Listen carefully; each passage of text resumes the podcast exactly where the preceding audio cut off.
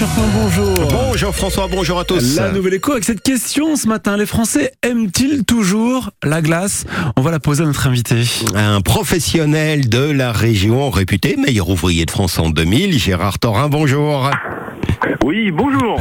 Alors vous travaillez à l'approvisionnement et au contrôle qualité de l'enseigne qui porte votre nom. Un troisième magasin vient d'ouvrir d'ailleurs à Deauville. Est-ce que la consommation des glaces augmente en France? Est-ce que les familles sont toujours attachées à ce petit plaisir?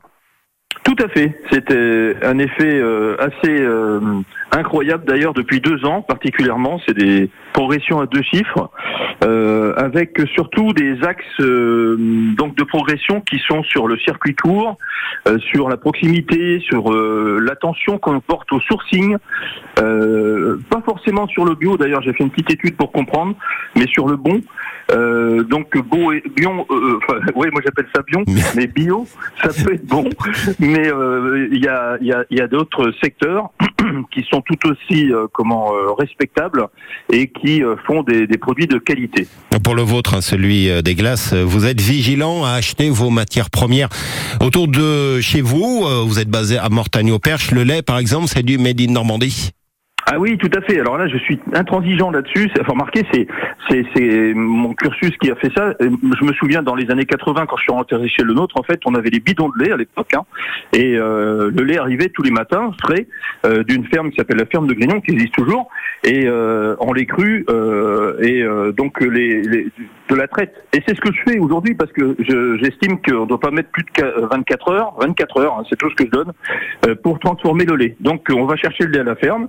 Euh, et je fais bien attention surtout au sourcing de mes fournisseurs et j'en ai qu'un pour le lait parce que euh, là j'ai un troupeau de vaches normandes donc euh, endémique de la région qui me permet d'avoir euh, enfin qui sont nourries à l'herbe été comme hiver ce qui nous permet d'avoir une régularité dans la qualité du lait et c'est ça qui est le- la source principale de la qualité. Et pour, Comment- les, et pour les fruits, Gérard Torin, est-ce que c'est pareil, euh, circuit court autant que possible? Alors, circuit court autant que possible. Évidemment, euh, fraises, framboises, euh, c'est plus simple. Mangue, euh, noix de coco, etc. Ça pousse pas encore en Normandie, quoique ça se réchauffe un peu. Ça peut arriver, mais C'est pas pour demain quand même. Ouais. c'est pas pour demain. mais je fais attention. Alors, par contre, euh, euh, comment C'est une société française qui me fournit que je connais depuis euh, plus de 40 ans, euh, avec qui j'ai toujours eu des grands partenariats.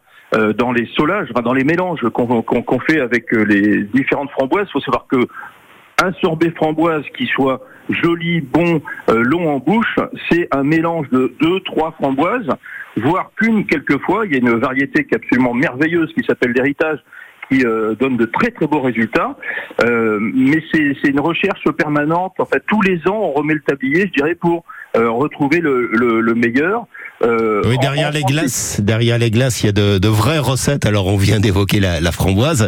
Euh, vous avez des recettes plus originales, glace à la patate douce, par exemple. Oui, absolument. Bah, c'est un peu euh, grâce au fait que je continue et je tiens à cela. Pardon, pour rester les yeux ouverts euh, sur le monde, je continue à parcourir le monde dans différentes écoles.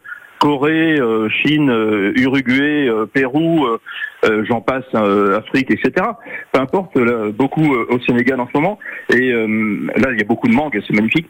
Mais, mais, ça me permet aussi, patate douce, ça vient de Corée, en fait, une habitude alimentaire en Corée, la patate douce, que j'ai euh, travaillé ici et qui fonctionne très très bien parce que c'est la patate douce est à la limite presque sucrée. Donc très intéressante en glace, un peu comme le potiron. D'accord, bah écoutez, il y a tant de recettes de glace finalement, autre chose que la vanille ou le citron, on a pu voir ça avec vous. Et puis on retient que les Français aiment de plus en plus les glaces. Merci Gérard Torin, Merci ancien à vous. meilleur envoyé de France de la discipline. Et à bientôt dans notre prochaine boutique de Paris qui, arri- qui, qui ouvre la semaine prochaine. Oh, la Ah bah no- voilà, ce sera la quatrième. Ouais, ouais, ouais.